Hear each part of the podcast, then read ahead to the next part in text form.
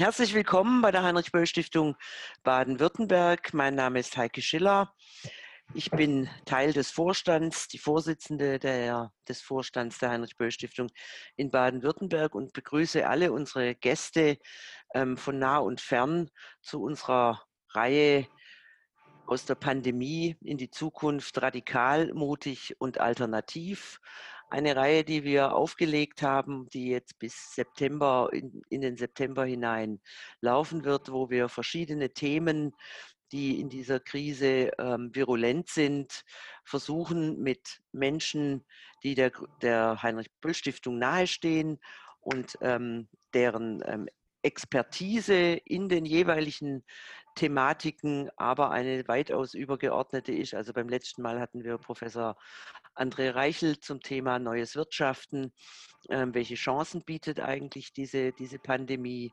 Wir haben heute Gabi Frenzer-Wolf da, die ähm, stellvertretende Vorsitzende des DGB und am 9. Juli ähm, Petra Olschowski, die Staatssekretärin für Kunst und Kultur in Baden-Württemberg.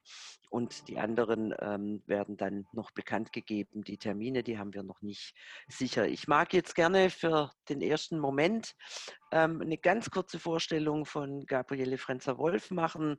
Die promovierte Juristin ist also stellvertretende ähm, Vorsitzende des Gewerkschaftsbundes in Baden-Württemberg. Sie ist auch, was uns sehr freut, Mitglied der Heinrich-Böll-Stiftung in Baden-Württemberg und ist auch sonst vielfältig auf, ähm, noch ähm, sozusagen ehrenamtlich engagiert, befasst sich mit dem Thema Pflege heute, morgen, gestern aber morgen, das Morgen ähm, erscheint uns doch der wichtigere Moment.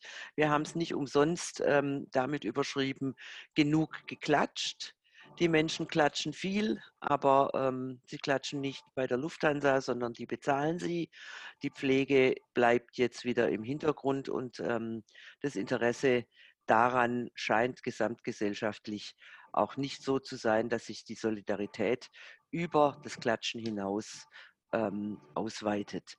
Ich freue mich sehr, Gabi, dass du dir heute die Zeit genommen hast, uns eine Einführung zu machen. Ich freue mich auf eine spannende Diskussion und die Situation der Pflege äh, stellst du uns jetzt dar und am Ende klatschen wir dir und hoffen, dass wir die Pflege besser ausstatten können. Dankeschön. Das sehen wir dann, ob ihr klatscht, alle, oder ob Sie klatschen. Erstmal danke dir, Heike, für die freundliche Einführung. Ich muss erstmal sagen, dass ich überhaupt nicht promoviert bin, sondern Was? einfach nur ein Examen gemacht habe. Aber ich finde, es reicht dann auch. Deswegen ist man trotzdem klug und weise. Ähm, ich bemühe mich jedenfalls. Ähm, und ich wollte erstmal was, was Grundsätzliches äh, zu Beginn sagen. Ich meine, der Care-Sektor, das ist, äh, das muss man sich mal klar machen, das ist unser größter Wirtschaftszweig. Da ist natürlich nicht nur die Pflege drin, da ist auch Erziehung drin, das, da sind auch hauswirtschaftliche Dienstleistungen drin. Und man muss auch sehen, dass es alles, allesamt frauentypische Berufe sind. Also der Frauenanteil in Deutschland in den medizinischen Berufen, der ist enorm hoch. Da ist auch der Rettungsdienst dabei, da sind viele Männer auch beschäftigt, aber trotzdem ist er in den medizinischen Berufen, liegt er bei über 84 Prozent, in der Kinderbetreuung sogar fast bei 90 Prozent. Also das sind wirklich frauentypische Berufe. Und äh, ich meine, die DIW äh, hat jetzt gerade im März, Ende März in der Studie festgestellt. DIW bitte äh, erklären. Deutsche, Deutsches Institut für Wirtschaftsforschung heißt es, glaube ich. Ähm, dass alle in allen System, systemrelevanten Berufen durchweg ein, ein, sehr, sehr hoher Frauenanteil ähm, vorhanden ist bei, bei 70 Prozent. Also die 70 Prozent Frauen, die haben in, in, der, in der harten äh, Zeit des Lockdowns die Gesellschaft am Laufen gehalten, aber sie genießen eine wirklich mangelnde Wertschätzung. Die Wertschätzung in diesen Berufen, und da gehört jetzt auch die Verkäuferin im Einzelhandel dazu beispielsweise, die ist wirklich total mau. Auch in der Pflege ist die Wertschätzung mau, das denkt man gar nicht. Ähm, trotz Klatschen und die Arbeitsbedingungen und der Lohn in diesen Berufen sind total durchschnittlich, obwohl die Anforderungen an diese Tätigkeiten enorm hoch sind.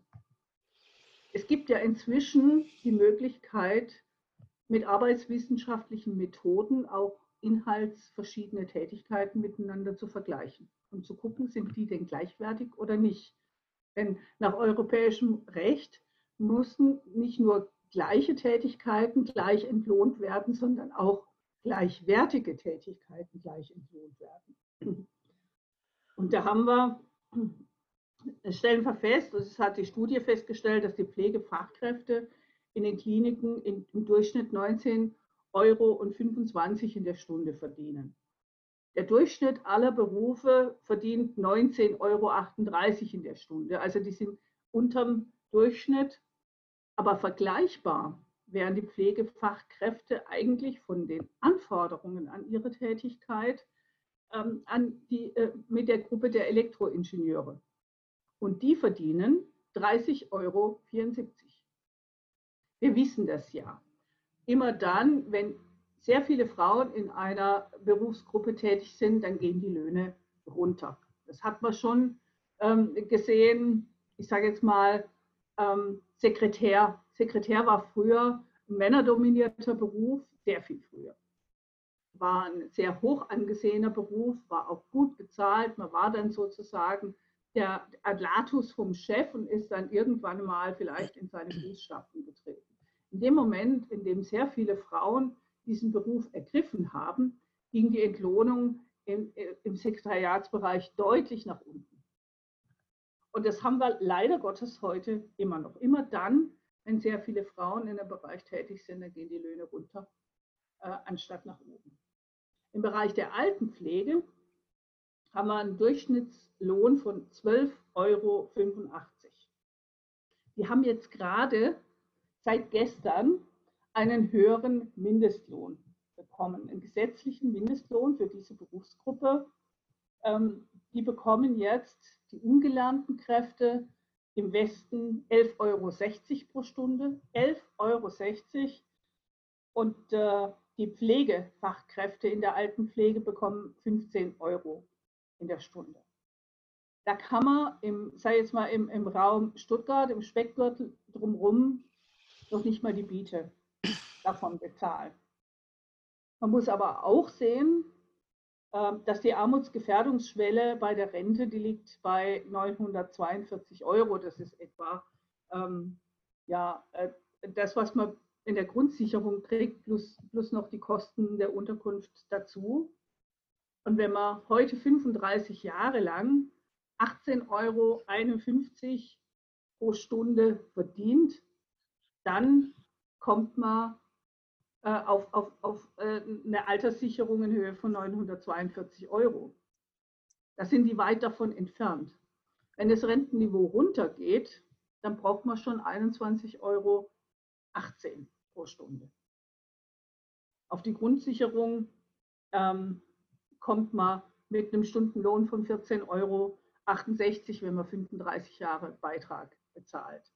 Also ihr seht oder Sie sehen, dass man als Altenpflegekraft wirklich armselig dran ist im Alter. Man liegt unterhalb der Grundsicherung. Man kann sich so kein Auskommen im Alter erarbeiten, selbst wenn man ähm, das ganze Leben, äh, selbst wenn man, nur wenn, man, wenn man 45 Jahre diesen Beruf ausübt. Das schaffen übrigens viele gar nicht. Dazu kommt, neben dem geringen Lohn, dass auch die Arbeitsbedingungen wirklich schlecht sind. In den Kliniken und in der Altenpflege sind die Kolleginnen total überlastet. Und zwar massiv. Es gibt eine Publikation von Verdi-Kolleginnen und Kollegen, die heißt Krankenhaus statt Fabrik. Äh, die haben einen internationalen Vergleich zitiert. In der, ähm, man kann ja vergleichen, wie viele Patienten in einer Tagschicht von wie vielen äh, eine Pflegekraft betreuen muss. Und da sind wir leider in Deutschland wirklich an allerhöchster Stelle. In Deutschland betreut im Durchschnitt eine Pflegekraft in der Tagschicht 13 Patienten und Patientinnen.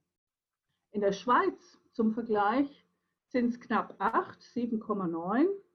In den Niederlanden sind es sieben Patienten, die durch eine Pflegekraft betreut werden und in Norwegen 5,4. Und da lässt sich leicht sehen, dass die äh, Pflegekräfte in Deutschland wirklich äh, deutlich, deutlich mehr zu tun haben. Und es ist zum Teil so grotesk, dass die Pflegekräfte in Deutschland die Grundregeln noch nicht mal einhalten können, die für eine gute Pflege erforderlich sind. Beispiel Hygiene. Die notwendige Hygiene setzt voraus, dass man bei einem Wechsel von einem Patienten zum anderen sich ordentlich die Hände wäscht. Gerade jetzt bei Corona ist es ja total wichtig. Die Kolleginnen und Kollegen haben 2017 einen Aktionstag gemacht und haben gesagt, so, wir wollen mal gucken, was passiert, wenn wir uns an die Hygieneregeln halten und wirklich immer standardgemäß ganz streng nach der Vorschrift uns die Hände waschen. Und es hat wirklich in eine Katastrophe geführt. Es gab einen, einen enormen Arbeitsstau. Es konnte niemand mehr ans Telefon gehen. Das Essen für die Patienten kam zu spät und in vielen Kliniken musste dieser Aktionstag abgebrochen werden, weil, das sonst, weil sonst die Patienten enorm drunter hätten leiden müssen. Leider konnte man überhaupt keine Details von dieser Aktion veröffentlichen, weil es Kolleginnen äh, gegeben hat, die ähm, ihren Arbeitgeber äh, in den Kliniken auf die, auf die Folgen hingewiesen haben und äh, erklärt haben in der Überlastungsanzeige, ich schaffe es nicht mehr, mir ordentlich die Hände zu waschen, weil sonst kann ich meine Arbeit überhaupt nicht mehr vernünftig erledigen. Die haben dann eine Abmahnung kassiert und deswegen hat man die Ergebnisse, die, die Details dieser Ergebnisse dieses Aktionstags nicht ähm, veröffentlichen können. Was wir aber wissen ist, dass es im Durchschnitt äh, zwei Stunden pro Tag gekostet hat, so zu verfahren, wie man muss eigentlich. Und je mehr Patienten die Kolleginnen betreuen mussten, desto länger äh, hat es auch äh, gebraucht an Zeit. Der DGB macht regelmäßig Umfragen, das nennt sich DGB-Index Gute Arbeit, um zu gucken, wie es den Leuten in der Arbeit überhaupt geht. Und äh, in einem DGB-Index hat man auch ganz äh, deutlich den Fokus auf den Bereich der Pflege gelegt. Es ist festgestellt worden, dass die oft auf Pausen verzichten, also auf eigene Rechte verzichten, um für die Patienten da zu sein. Es sind aber nicht nur Pausen, auf die sie verzichten. Manchmal kommen die noch nicht mal mehr zum Essen oder gar zum Trinken während der Schicht. Sie springen regelmäßig ein an freien Tagen. Das heißt, es ist häufig gar nicht mehr kalkulierbar, ähm, dass man seine freien Tage tatsächlich nutzen kann, weil wenn jemand krank wird und die Personaldecke ist so dünn, dann muss man wieder äh, auf seinen freien Tag verzichten und trotzdem eine Schicht machen. Äh, Überstunden und Mehrarbeit sind die Regel, nicht die Ausnahme. Und es gibt kaum Zeit, um Auszubildende anzuleiten. Die Kolleginnen und Kollegen, die äh, erledigen im Laufschritt das Allernötigste. Und es betrifft 80 Prozent in der Krankenpflege und 69 Prozent in der Altenpflege. Fast die Hälfte schaffen ihr Arbeitspensum überhaupt nur, wenn sie Abstriche bei der Qualität machen. Und das bekommen dann die Patienten und die Patientinnen dann äh, zu spüren. Und ich finde auch sehr erschreckend, dass nur ein knappes Viertel überhaupt sich vorstellen kann, den Beruf bis zu, zur Rente überhaupt auszuüben. Die meisten, nämlich ähm, fast drei Viertel, denken, das schaffen sie auf gar keinen Fall. Das finde ich total erschreckend. Es hat äh, eine, eine, Studie im Auftrag der Böckler Stiftung gegeben äh, von Professor Michael Simon, der 2018 festgestellt hat, dass wir in Deutschland 100.000 Vollzeitkräfte in der Pflege mehr brauchen. Ähm, das ist eine richtige Menge und damit sind äh, Stellen gemeint. Also Stellen, die es heute nicht gibt, die äh, eingerichtet werden müssten und dafür müsste man natürlich auch die Leute finden. Bis vor wenigen Wochen hat es keine Personalbemessung gegeben. Es gab keine Regel, wie viele Pflegekräfte müssen pro Patient da sein, wie viele Pflegekräfte muss eine Klinik überhaupt haben, wie viele Pflegekräfte muss ein Altenheim haben. Gab überhaupt keine Regel. Man konnte das wirklich nach unten fahren, äh, ohne Ende. Jetzt haben wir eine Personalbemessung, die ähm, im Augenblick gilt, aber die ist so gestaltet, dass sie möglichst niemandem wehtut. Das heißt, äh, es ist der Status quo, den wir jetzt haben, der ist äh, jetzt festgezurrt worden. Wir haben jetzt eine Personalbemessung, mit denen alle äh, möglichst zurechtkommen können. Das heißt, es hat keine Verbesserung gegeben, sondern es ist der Status quo mehr oder weniger festgeschrieben worden. Und da hat jetzt, äh, sage ich mal, die Corona-Krise noch was obendrauf gesetzt. Die äh, Arbeitszeit, die den Kolleginnen und Kollegen abgefordert werden kann, die ist äh, erhöht worden in dieser Zeit, nämlich auf zwölf Stunden am Tag und auf maximal 60 Stunden in der Woche im Gesundheits- und Sozialwesen. In der Folge äh, bleibt natürlich die Zuwendung für die Patienten auf der Strecke. Das ist vollkommen klar. Und für die meisten Pflegekräfte ist das aber die Motivation, überhaupt in diesen Beruf zu gehen. Die wollen sich um die Leute kümmern. Das können sie aber aktuell äh, bei den Bedingungen, die da herrschen, überhaupt nicht. Und es führt leider Gottes dazu, dass sehr viele sich aus dem Beruf verabschieden. Die, viele gehen ganz raus, andere sagen, ich kann das überhaupt nur noch in Teilzeit ausüben und, und bewältigen. Und das verschärft am Ende natürlich den Personalmangel total. Wenn wir, wenn wir Leute verlieren, die den Beruf gelernt haben, die ausgebildete Fachkräfte sind, oder ähm, Fachkräfte haben, die nur noch in Teilzeit arbeiten können, weil sie es sonst gar nicht mehr aushalten, äh, dann haben wir ein, ein, Personalproblem, das wir nicht mehr lösen können. Man kann das gut daran erkennen, wie die Vakanzzeit aussieht. Ähm, das heißt, die Zeit, äh, in der eine Stelle ausgeschrieben wird, bis sie dann tatsächlich besetzt ist. In der Krankenpflege war das 2013 so, dass es im Durchschnitt 118 Tage gedauert hat, bis eine Stelle besetzt werden konnte. Fünf Jahre später, nämlich im vor zwei Jahren, hat es schon 158 Tage gedauert, bis eine Stelle wieder besetzt werden konnte. In der Altenpflege hat es 2013 142 Tage gedauert, bis eine Stelle wieder besetzt werden konnte. 2018 dann schon fast 200 Tage, nämlich genau 196 Tage. Das ist eine ganze Menge.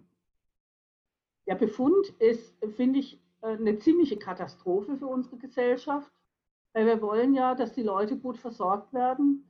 Und äh, mir als Gewerkschafterin ist es natürlich auch wichtig, dass die Leute, die das tun, dass die das zu guten Bedingungen machen können, dass die da nicht krank werden dadurch und dass die auch gesund diese Tätigkeit bis ins hohe Alter, bis, bis, bis ins Alter ausüben können, bis sie dann in Rente gehen können. Jetzt fragen sich bestimmt viele, warum ist das denn so? Was ist denn da die Ursache? Und jetzt komme ich mal auf den Bereich der Kliniken zu sprechen, aber vielleicht äh, ganz grundsätzlich. Die Systeme, ähm, über die wir heute sprechen, die sind beide völlig unterfinanziert. Im Klinikbereich ist es so, da gibt es zwei Finanzierungsstränge. Von Bundesseite kommen die Betriebskosten. Die werden finanziert über die Fallpauschalen, die sogenannten DRGs. Vielleicht haben, hat der eine oder die andere diesen Begriff schon mal gehört. Das sind die Fallpauschalen, die pro Diagnose eines Patienten vom Bund an die Kliniken bezahlt werden. Die sind dazu da, die Betriebskosten der Kliniken zu finanzieren. Die Kliniken haben aber auch Investitionen zu tätigen. Die finanziert das Land. Das Land finanziert die Investitionskosten und das ist ähm, immer wichtiger geworden, weil da geht es jetzt nicht nur um die Hotelqualität äh, einer, einer Klinik. Ich meine, klar, heute will niemand mehr in einem Sechsbettzimmer liegen. Ups. Es will niemand mehr in einem Sechsbettzimmer liegen. Äh, das muss schon äh, ähm, ein Zweibettzimmer möglichst sein. Aber es geht da auch um Medizintechnik. Es geht um Neubetten, Neubauten und, und äh, Renovierungen. Man kann sagen, im Durchschnitt ist es soll der Investitionskosten liegt war bei 9 Prozent der Gesamtkosten, des Gesamtumsatzes einer Klinik. Und wir haben in Deutschland ein Ist von 3,3 Prozent der Gesamtkosten. Das heißt, die Investitionskosten, die die Kliniken erbringen werden oder müssen, die werden auch nicht ausfinanziert. Wenn jetzt beide Finanzierungsstränge nicht auskömmlich sind, dann hat es ganz harte Folgen. Denn man kann nicht auf, auf, auf Investitionen verzichten, weil sonst kommen keine Patienten mehr. Heute müssen die, die äh, sage ich jetzt mal, die Medizintechnik muss, muss da sein. Äh, es muss die, die Hotel, äh, äh der Hotelstandard muss äh, okay sein, sonst bleiben die Patienten weg. Man kann aber auch als Klinik keine Patienten abweisen. Denn jeder neue Patient bringt neuen Erlös, weil die bringen wieder eine Diagnose, da, dann gibt es wieder eine Fallpauschale, das sind Einnahmen, auf die kann man nicht verzichten. Die frühere Entlassung von Patienten war über eine lange Strecke eine Möglichkeit äh, der Kliniken, sich zu entlassen, zu entlasten. Aber das kann man nicht zu weit treiben. Man kann die Patienten nicht blutig nach Hause schicken. Da ist irgendwann mal Ende, ein Ende der Fahnenstange erreicht. Und die harte betriebswirtschaftliche Logik sagt, dann kann man nur noch an den Pflegekräften sparen. Und zwar an der Anzahl der Pflegekräfte. Und ähm, steigert ganz massiv ihre Belastung. Das ist die einzige Möglichkeit, wie die Kliniken sich aus dieser Klemme befreien können. Und dazu kommt dann in den privaten Kliniken, Kelios, Sana und wie sie alle heißen, die müssen ja nicht nur eine schwarze Null schaffen, sondern die müssen davon auch noch irgendwie einen Gewinn erwirtschaften für ihre Anteilseigner. Das sind äh, richtig harte Voraussetzungen und es konnte so einfach nicht weitergehen. Das hat äh, auch der Gesetzgeber gesehen, dass es so nicht mehr funktioniert. Und wir haben jetzt seit kurzem mit dem Pflegepersonalstärkungsgesetz die alte Pflegepersonalregelung vorerst wieder eingeführt. Damit wird die Pflege, die Pflege, werden die Pflegekräfte wieder komplett rausgerechnet aus diesem System der zwei Finanzierungsstränge und sie werden ähm, nach dem Selbstkostenprinzip vom Bund abgerechnet. Das ist mal ein ganz arg wichtiger Schritt. Ob das dabei bleiben wird, das ist noch völlig offen. Da wird äh, noch gestritten und noch verhandelt, aber fürs Erste ist jetzt erstmal die, diese, diese Rutschbahn nach unten erstmal gestoppt. In der Altenpflege äh, ist die Finanzierung ebenso unzureichend. Was wir da brauchen, ist eine Pflegevollversicherung für alle Bürgerinnen und Bürger. Wir wissen alle, dass die Pflegeversicherung, die wir haben, nur einen Teil der Pflegekosten trägt. Und das äh, gibt natürlich genauso viel Druck in das System wie bei der Krankenpflege. Also der Befund ist wirklich, ich finde, ziemlich entsetzlich. Und was muss sich jetzt ändern? Wir brauchen in der Pflege mehr Personal und wir brauchen realistische gesetzliche Vorgaben zur Personalbemessung. Also die Personalbemessung darf sich nicht an dem orientieren, was wir jetzt haben an Pflegekräften, sondern sie muss sich natürlich an dem orientieren, was man realistisch für die Menge der zu Pflegenden auch an Personal braucht, damit die ihre Arbeit ordentlich tun können, damit sie nicht ähm, dabei auch noch krank werden oder aus dem Beruf rausgehen. Und es muss natürlich für die Pflegenden, für die zu Pflegenden passen. Der, beim Bund liegen jetzt Konzepte vor. Es haben sich haben zum Beispiel Verdi gemeinsam mit dem Deutschen Pflegerat und mit der Deutschen Krankenhausgesellschaft in einem wissenschaftlich fundierten Verfahren ein, äh, ein Konzept zur einheitlichen Pflegebemessung in den Pflegeeinrichtungen erarbeitet und dem Gesetzgeber vorgelegt. Ähm, es ist die Selbstverwaltung der Krankenkassen mit sowas beauftragt worden. Die haben auch ein Konzept vorgelegt. Also es ist nicht so, als ob es keine Ideen dafür gäbe. Aber bis jetzt haben sich noch keine politischen Mehrheiten gefunden, die äh, sowas umgesetzt hätten. Was wir auch brauchen, und ich finde das jetzt als, als äh, Kollegin auch ganz arg wichtig, ist eine wirkliche Aufwertung dieser Berufe und zwar auch eine nachhaltige Aufwertung dieser Berufe. Es sind ja wirklich ganz herausfordernde Tätigkeiten, die äh, die Kolleginnen haben. Wir müssen mit, mit Schmerz, mit, mit Tod umgehen. Ähm, das, die müssen auch eine lange Ausbildung machen, um das, äh, diesen Beruf ausüben zu können. Und der hat hohe Anforderungen. Und das muss auch, finde ich, ordentlich bezahlt werden. Das kann man nicht mit so einem Taschengeld abspeisen. Man muss von diesem äh, Beruf sich ordentlich ernähren können, man muss seine Miete bezahlen können und man muss auch im Alter davon ein vernünftiges Auskommen erzielen können. Das ist leider heute noch nicht der Fall. Was wir weiter brauchen, ist eine Ablösung dieses, dieses Finanzierungssystems im Bereich der Kliniken. Das habe ich eben geschildert mit den Fallpauschalen. Wir brauchen eine bedarfsgerechte Finanzierung. Ich kann nachvollziehen, dass dem Gesetzgeber daran gelegen ist, die Kosten nicht ausufern zu lassen. Das kann ich verstehen. Aber man kann die Finanzierung nicht so gestalten, dass am Ende die äh, Patienten und die Pflegekräfte so massiv darunter leiden. Das haben wir jetzt über Jahre feststellen müssen. Es hat sich überhaupt nichts gebessert.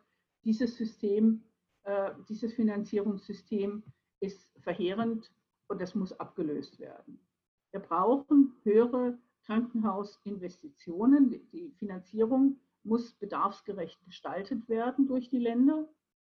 Und wir brauchen insgesamt einen besseren Arbeits- und Gesundheitsschutz für die Pflegekräfte, weil danach wird überhaupt nicht geguckt, ob die da gut damit auskommen können.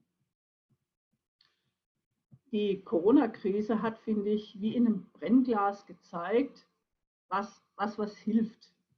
Also das, da wurden ja die elektiven Behandlungen, das heißt die geplanten Operationen, die wurden ja heruntergefahren. Und äh, das hat dazu geführt, dass vor der ersten Welle in den Kliniken erstmals wieder genug Zeit für eine ordentliche Pflege zur Verfügung gestanden hat. Und das hatte wiederum zur Folge, dass bei den Pflegekräften die Krankheitsquote unter den Branchendurchschnitt gesunken ist. Das ist doch richtig gut. Ne? Also das kann man in harten Zahlen ähm, wirklich sagen. Und man kann, in, ich finde es ganz interessant, dass in den psychiatrischen Kliniken die Übergriffe und die Verletzungen bei den Pflegekräften auf die Hälfte, auf die Hälfte gesunken sind. Da wurde nämlich auch die Belegung auf 80 Prozent abgesenkt. Das heißt, wenn sich die Pflegekräfte wieder um ihre Patienten kümmern können, dann werden die ruhiger und dann geht auch weniger schief. Und äh, ein Absinken um die Hälfte finde ich wirklich knackig. Ich will aber auch sagen, was nicht hilft. Die äh, Landesregierung plant die Einrichtung einer Pflegekammer. In Baden-Württemberg, in anderen Bundesländern gibt es die schon, in Rheinland-Pfalz, in Schleswig-Holstein und Niedersachsen äh, hat man die auch gesetzlich geregelt und da gibt es überall richtig Stress. Und äh, ich sage, das nützt den Pflegekräften überhaupt nichts. Es gibt ja die Vorstellung von manchen, damit wird man eine Aufwertung erreichen können oder die Arbeitsbedingungen könnte man verbessern. Aber das ist überhaupt nicht Sinn und Zweck einer Pflegekammer. Die Pflegekammer hat ja ganz andere Aufgaben. Man kennt es aus den anderen Kammerberufen, dass die, Pfle dass dass die Kammern äh, dazu zuständig sind, Berufsordnungen aufzustellen. Also wie muss ein Beruf erledigt werden, sodass er ordentlich erledigt ist, sodass er richtig berufsgerecht erledigt wird. Und es, das dient letzten Endes dazu, die Bürgerinnen und Bürger zu schützen. Eine Aufgabe der Pflegekammer wäre, die Bürgerinnen und Bürger vor unsachgemäßer Pflege zu schützen. Man kennt es aus den bisherigen Kammernberufen. Das sind aber überwiegend freie Berufe.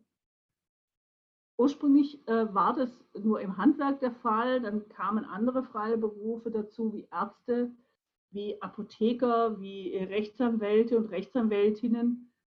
Und ähm, da funktioniert es auch. Denn also ich war ja selber Kammermitglied, ich war mal Rechtsanwältin, da ist man dann auch bei einem Berufsträger angestellt. Und wenn ich verpflichtet bin, Fortbildungen zu besuchen als Berufsträgerin durch meine Kammer, dann muss mich der Rechtsanwalt, bei dem ich angestellt bin, muss mich dafür auch freistellen und er muss mir ermöglichen, diese Fortbildungen auch zu besuchen. Das ist aber bei den Pflegekräften was ganz anderes. Die Pflegekräfte sind zu 99 Prozent nicht frei, sondern abhängig beschäftigt. In Kliniken, in Altenpflegeeinrichtungen.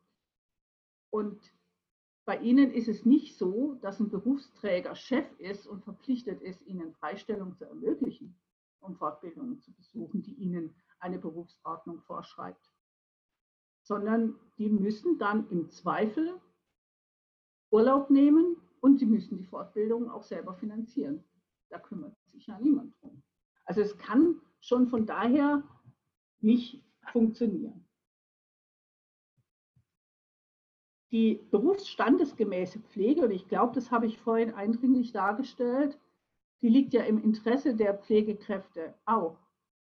Aber es sind ja die Verhältnisse, die es ihnen nicht erlauben, die Pflege auch berufsfachlich und berufsstandesgemäß, im Moment gibt es noch nicht, durchzuführen, sondern es sind die Verhältnisse, die ihnen nicht erlauben, ihren Beruf ordentlich auszuüben. Mit, einem, mit einer Berufsordnung wird die Verantwortung aber allein auf die Schultern der Pflegekräfte gelegt.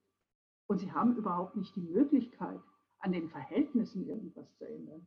Das finde ich ist ein riesen Konstruktionsfehler. Und letzten Endes wird, werden bislang staatliche Aufgaben auf die Pflegekräfte übertragen und auf die Pflegekammern. Nämlich die Vertretung der Interessen der Bürgerinnen und Bürger, die nimmt dann die Kammer wahr. Bislang war das eine öffentliche Aufgabe. Und damit und das sollen dann auch die Pflegekräfte noch bezahlen. Die müssen nämlich einen Beitrag bezahlen für die, für die Pflegekammer.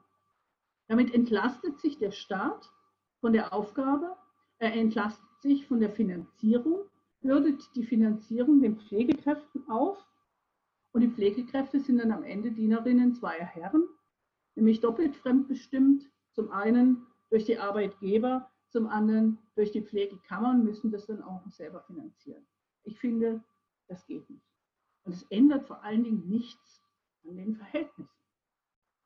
Und für die Änderung der Verhältnisse ist die Politik zuständig, was die Finanzierung anbelangt, und sind die Arbeitgeber zuständig, was, was die Arbeitsbedingungen anbelangt. Und ich will auch noch mal klar sagen, die Arbeitsbedingungen, nämlich die Entlohnung und wie die Arbeit ausgestaltet wird, das können nur die Tarifpartner regeln. Das sind die Arbeitgeberverbände gemeinsam mit den Gewerkschaften. Die können das aushandeln. Eine Pflegekammer ist dazu überhaupt nicht in der Lage, auch rechtlich nicht. Die hat die Möglichkeit nicht.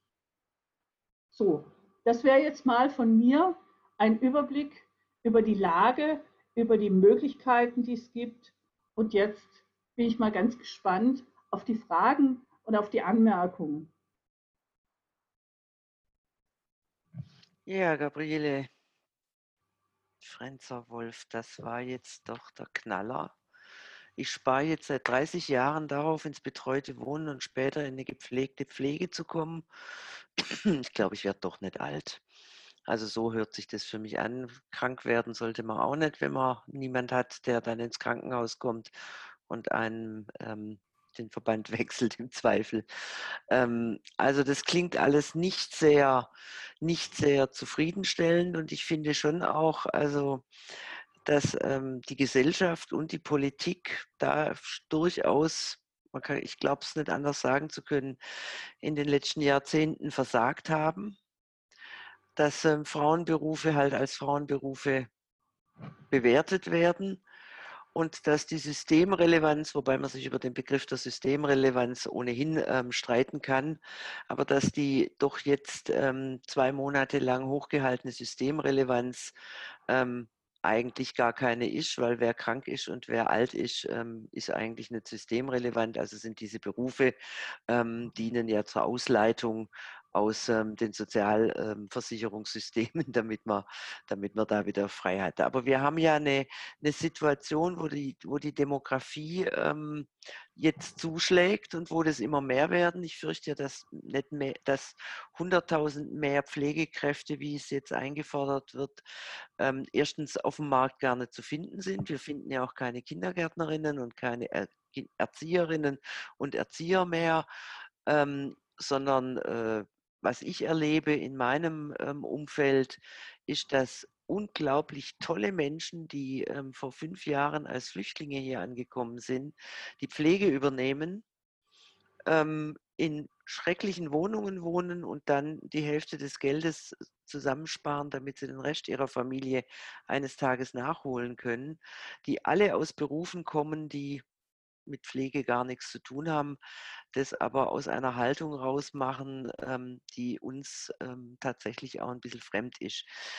Die nachhaltige Aufwertung, da geht es mir jetzt eigentlich darum, wie kriegen wir eigentlich eine nachhaltige Aufwertung dieser Berufe hin, die brennglasmäßig, wie du es formuliert hast, ähm, zwei Monate lang tatsächlich so wichtig waren, dass wir ohne sie möglicherweise viele Menschen ähm, nicht hätten überleben können und ohne sie auch nicht hätten aufbauen können, eine Pan, Pan also jedenfalls diese, dieses krisenhafte System, dass alle Menschen, die sich anstecken, auch versorgt werden können.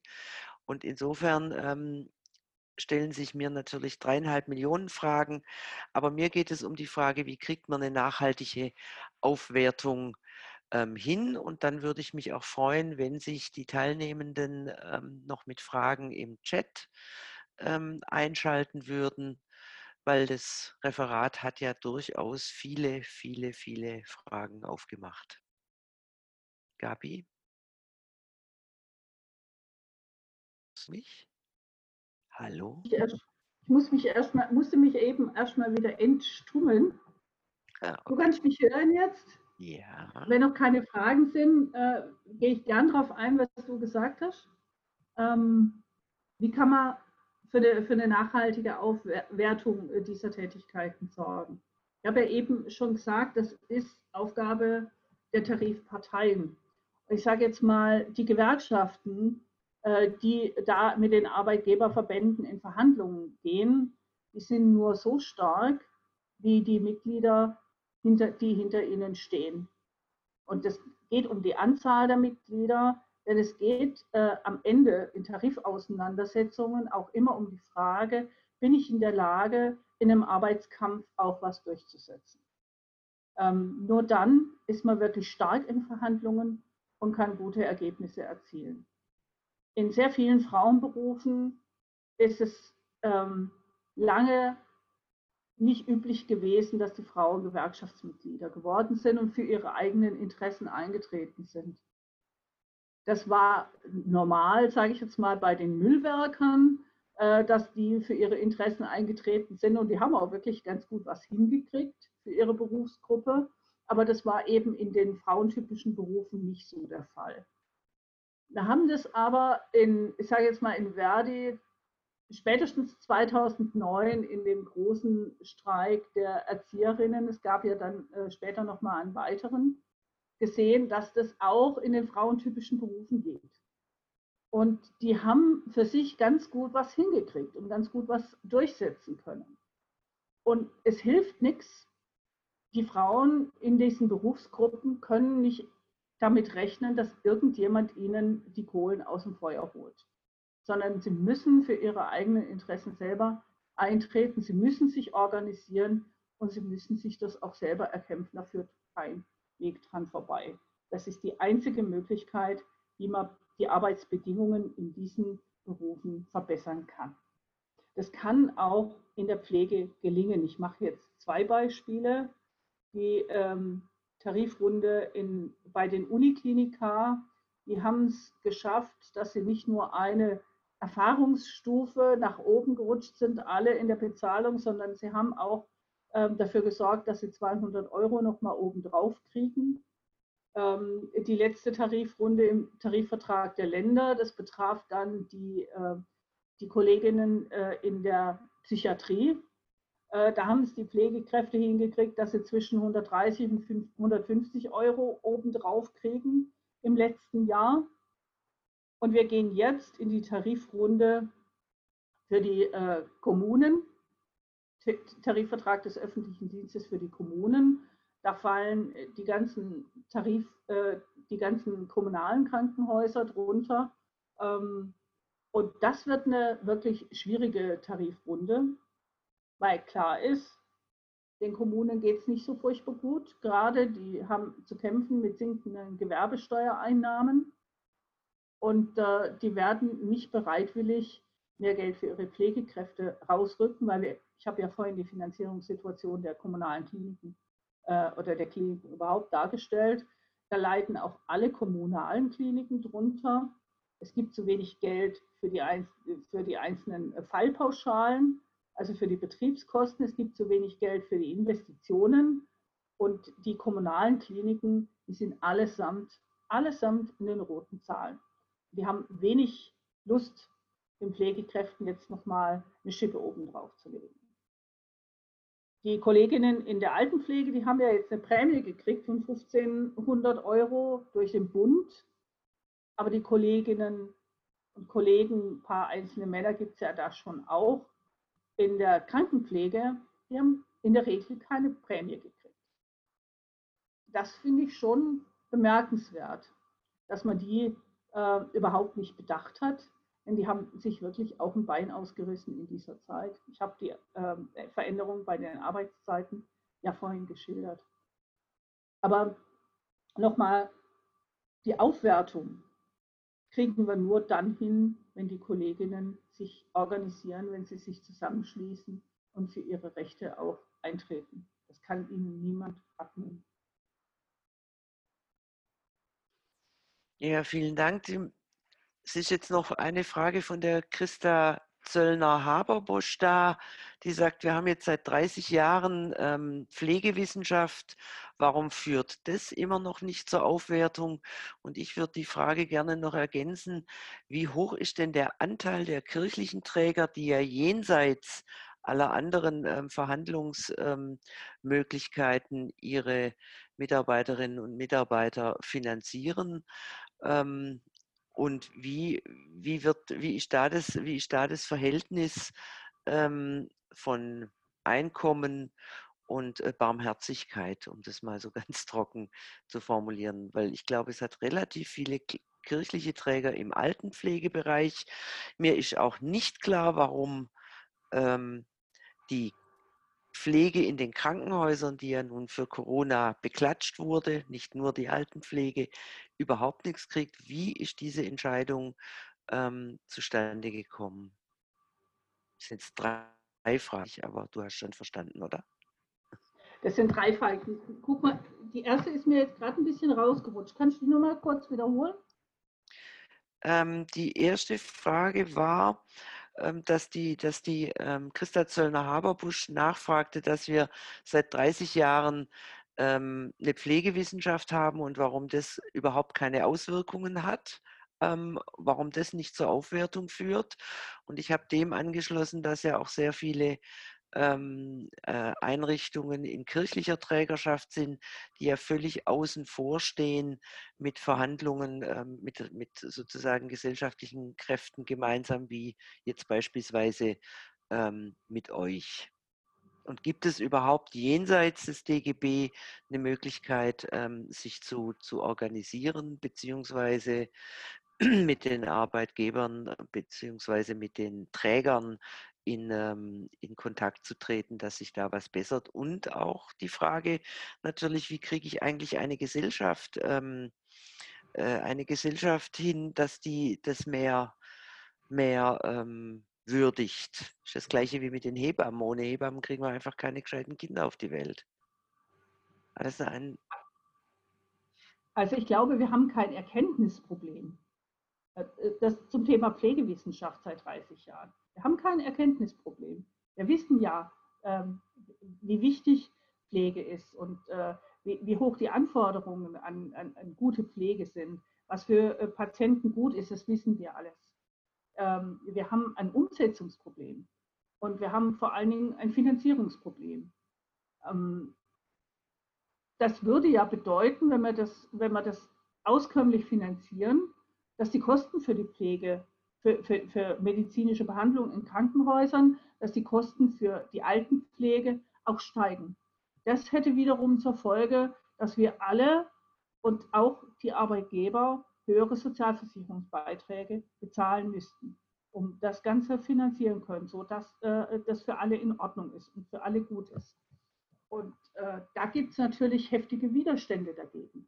Also es geht nicht darum, dass wir es nicht wissen, sondern es geht darum, dass es nicht umgesetzt werden soll und dass es da sehr, sehr große Widerstände dagegen gibt. Und um diese Widerstände zu überwinden, muss man sich da dagegen einsetzen. Man muss was dagegen tun. Und äh, du hast gefragt nach anderen Möglichkeiten, sich zu organisieren. Äh, es gibt natürlich auch Berufsverbände in der Pflege. Nur wüsste ich jetzt keine, aber da kann ich mich auch täuschen, da bin ich jetzt nicht so drin. Ähm, die Tarifpartei ist aber die große ähm, äh, Tarifpartei in der Pflege, das ist die Verdi. Das sind sehr viele Pflegekräfte organisiert. Der DGB schließt ja in der Regel selber keine Tarifverträge ab. Das ist die Sache der, der äh, Einzelgewerkschaften. Und die verhandeln Tarifverträge und an denen orientieren sich beispielsweise auch die kirchlichen Träger. Die äh, bezahlen ihre ähm, Pflegekräfte in der Regel nach den Tarifverträgen für den öffentlichen Dienst, die Verdi abgeschlossen hat. Ähm, allerdings ohne selber Tarifpartei zu sein, das finde ich äh, ganz schwierig. Ich finde es nicht in Ordnung, denn wenn ähm, äh, die Kirchen nicht, sage jetzt mal, im Verkündungsbereich unterwegs sind, sondern wirtschaftliche Unternehmen betreiben, äh, dann sollen sie sich äh, aus meiner Sicht auch tatsächlich an die Spielregeln halten und nicht ihr kirchliches Arbeitsrecht ähm, ähm, äh, spielen. Aber das jetzt wirklich hier nur am Rande. Die privaten Kliniken, ähm, mit denen müssen dann Einzeltarifverträge geschlossen werden. Und die gibt es zum Teil, aber eben nicht überall. In der Altenpflege haben wir da ein, ein, ein äh, ganz schwieriges Bild, weil wir haben ja sehr, sehr viele kleine Pflegeeinrichtungen, die privat betrieben werden und die überhaupt nicht tarifgebunden sind. Das sind sehr, sehr viele äh, Altenpflegerinnen äh, und Altenpfleger beschäftigt, die, äh, die, die, die Arbeitsbedingungen sind überhaupt nicht tariflich geregelt in diesen Bereichen. Und für die ist beispielsweise der Mindestlohn, von dem ich vorhin gesprochen habe, der jetzt seit gestern ein wenig erhöht worden ist. Und ich finde, also wirklich, äh, das ist, das ist ähm, unter, unterhalb der Armutsschwelle, was da bezahlt werden muss. Das ist sozusagen das Netz nach unten. Drunter kann man nicht gehen. Und in vielen Fällen wird auch nicht wirklich erheblich mehr bezahlt. Du hast vorhin einen Punkt angesprochen, das ist, wir finden ja keine Pflegekräfte, auch wenn wir jetzt 100.000 brauchen, um, um eine ordentliche Pflege zu machen. Aber ich sage jetzt mal, ich bin überzeugt, dass das motivieren könnte, dass das viele motivieren könnte, die sich aus dem Beruf verabschiedet haben, wieder zurückzukehren dass es viele Pflegekräfte motivieren könnte, die ihre Arbeitszeit reduziert haben, weil sie es nicht mehr aushalten, äh, ihre Arbeitszeit wieder aufzustocken. Und vor allen Dingen fällt es doch dann leichter, junge Menschen zu motivieren, diesen Beruf zu ergreifen. Denn ähm, es gibt viele, die, die gerne mit Menschen zu tun haben, die gerne Menschen helfen wollen ähm, das sind häufiger die Frauen, als es äh, die jungen Männer sind, die solche Berufe ergreifen wollen. Aber wenn man dann erwarten kann, dass ich diesen Beruf auch wirklich mit Freude ausüben kann und nicht nur gehetzt ausüben muss, dann ähm, bin ich doch motivierter, diesen Beruf zu ergreifen, diesen Beruf erlernen zu wollen. Und ich glaube, dass das der einzige Weg ist, wie wir das lösen können.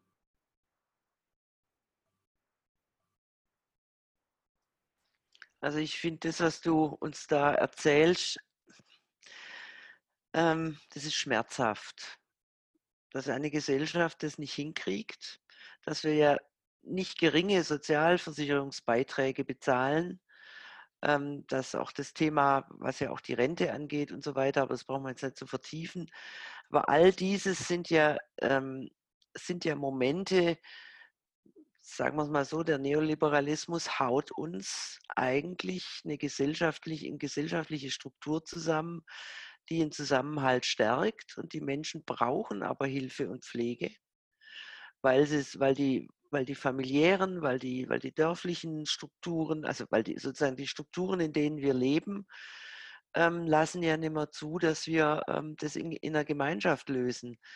Und dieses, dieser Zusammenhalt, der da auseinanderbricht, das macht mir schon, macht mir schon große Sorgen. Und Christian Zöllner Haberbusch formuliert dann, dass sie das eigentlich erwartet, dass ähm, sozusagen die Pflege durch die ähm, Pflegewissenschaften einen anderen Status erhält.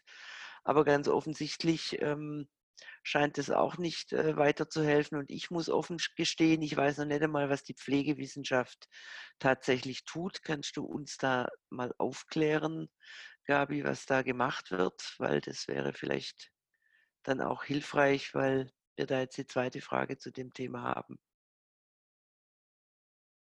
Mikro, Mikro, Mikro, Mikro. Ah, jetzt da kann ich nicht wirklich was dazu sagen. Da bin ich äh, wirklich nicht firm drin. Vielleicht kann uns äh, die äh, Christa Zöllner äh, darüber aufklären. Ich, ich stelle mir vor, äh, dass es darum geht, wie muss denn gute Pflege aussehen, ne, inhaltlich. Also welche, welche Anforderungen stellt es an, an äh, Pflegekräfte? Was, was müssen sie denn tatsächlich tun, dass es um solche Dinge geht? Aber es geht da, äh, vermute ich mal, nicht um Finanzierung ähm, der Pflege. Und das ist das Problem, das wir im Moment haben. Du hast, äh, Heike, äh, die Zeit des Neoliberalismus angesprochen und das ist auch was, was, was ich anprangern müsste oder anprangern will, weil ähm, ich habe vorhin äh, die Broschüre von Verdi zitiert, die übrigens sehr informativ ist äh, dazu, da steht vieles drin. Ein Krankenhaus ist keine Fabrik. Und äh, wir haben eben jetzt inzwischen ist das ein Markt, auf dem sich viele tummeln, die investieren wollen und die natürlich auch eine Rendite erwirtschaften wollen. Ähm, das ist gerade im Bereich äh, der, der Kliniken ähm, ist, es, ist es ein lukrativer Markt geworden und es ist möglich, das noch mehr auszupressen, um äh, Gewinne zu erwirtschaften. Und ich finde, das geht überhaupt nicht. Das ist für mich ein Bereich, der gehört zur öffentlichen Daseinsfürsorge und äh, der ist nicht dazu da, dass damit auch noch Gewinn erwirtschaftet wird, sondern äh, der muss so finanziert werden, dass die Daseinsfürsorge zu guten Bedingungen für die Beschäftigten und für die Nutzerinnen und Nutzer geleistet werden kann.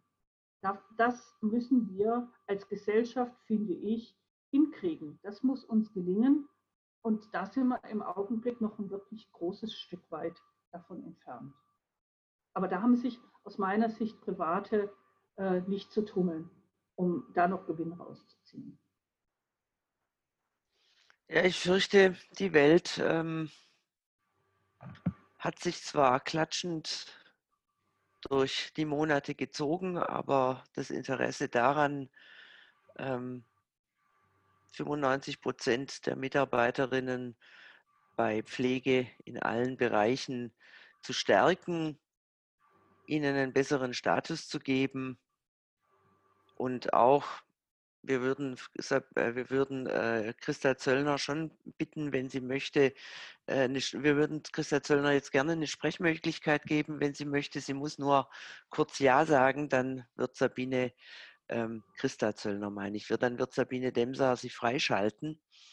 Aber ähm, sie schreibt uns, dass es äh, Forschungsarbeiten gibt, ähm, dass es äh, dass die Pflegewissenschaft forscht und untersucht, wie, wie pflegerisches Tun geht und dass wir natürlich viel wissen, aber dass es eben offensichtlich nicht hilft. Und wir kriegen, glaube ich, heute Abend auch nicht mehr den, ähm, den Punkt raus, an dem, an der, an dem wir ähm, die Sache wieder nach oben jubeln können. Mir, mir fällt, fällt, immer noch die Diskussion, die wir ja jetzt lange hatten zum Thema der Hebammen ein, die ja plötzlich so hohe Versicherungen zahlen mussten, dass sie ihre wichtige Arbeit letztlich einstellen mussten, weil sie mhm. sonst ähm, ruiniert gewesen wären. Jetzt scheint Christa Zöllner Haberbosch eingeschaltet zu sein. Und ähm, Sabine, gibst du ihr mal ganz kurz ähm, den Lautsprecher, dass sie sprechen kann? Dann kann sie uns das vielleicht selber erzählen zum Abschluss. Das wäre doch ganz, wäre doch eigentlich ganz, ganz schön und ich könnte dann auch noch was lernen, was mir helfen würde. Ja, hallo, hören Sie mich?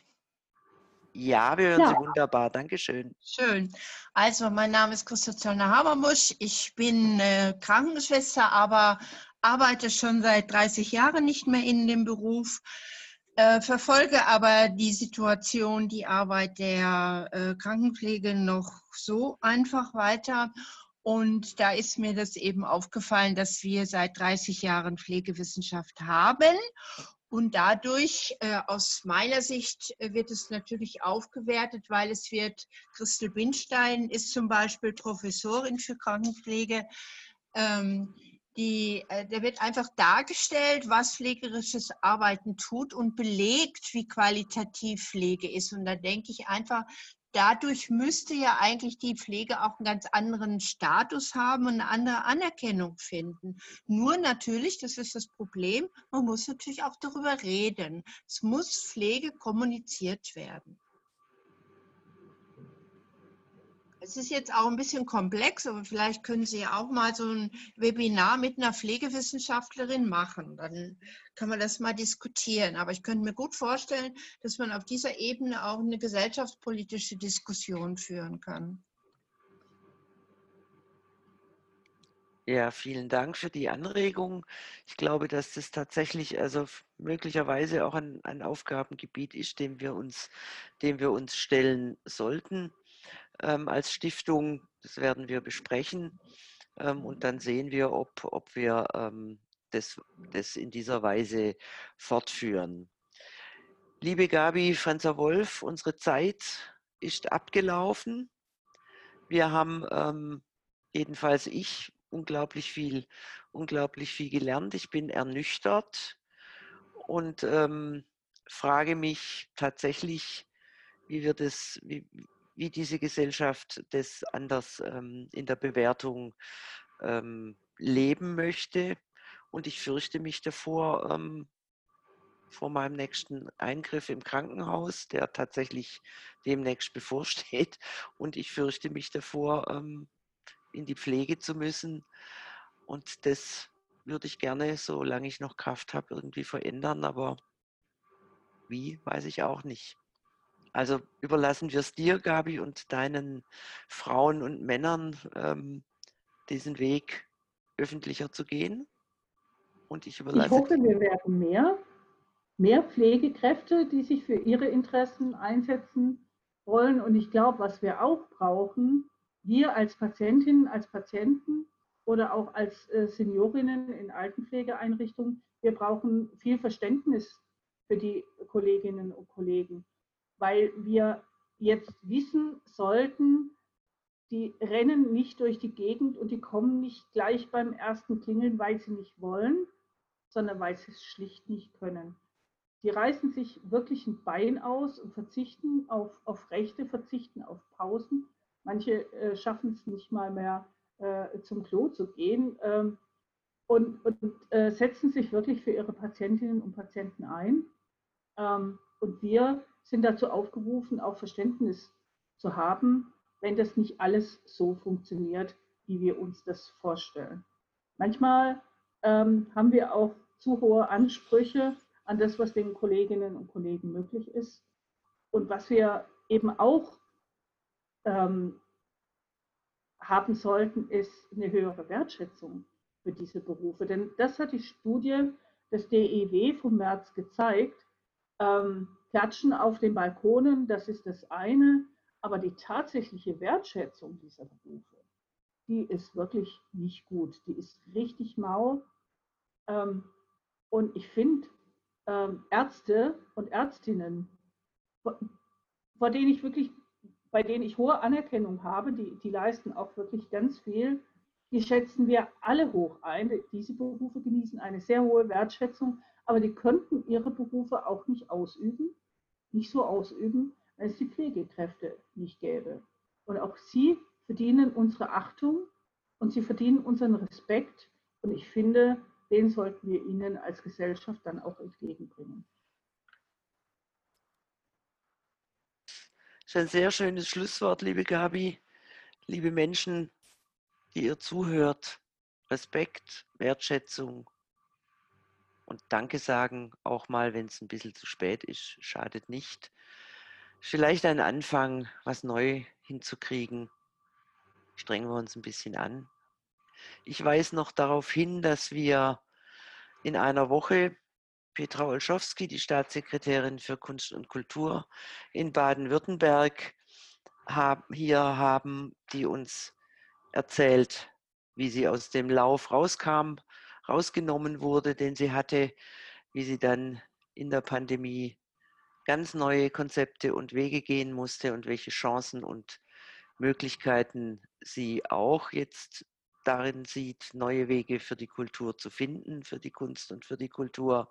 Ich freue mich, wenn viele von Ihnen und euch dabei sind. 9. Juli, 18 Uhr, selbe Stelle, selbe Welle. Ähm, liebe Gabi, schönen Abend dir, einen schönen Sommer. Ich hoffe, wir sehen uns danach spätestens gesund, munter und mit Mundschutz auf dieser Welt wieder. Vielen Dank und adieu. Winke, winke. Danke für die Einladung. Ciao. Gerne, bis bald. Bis bald.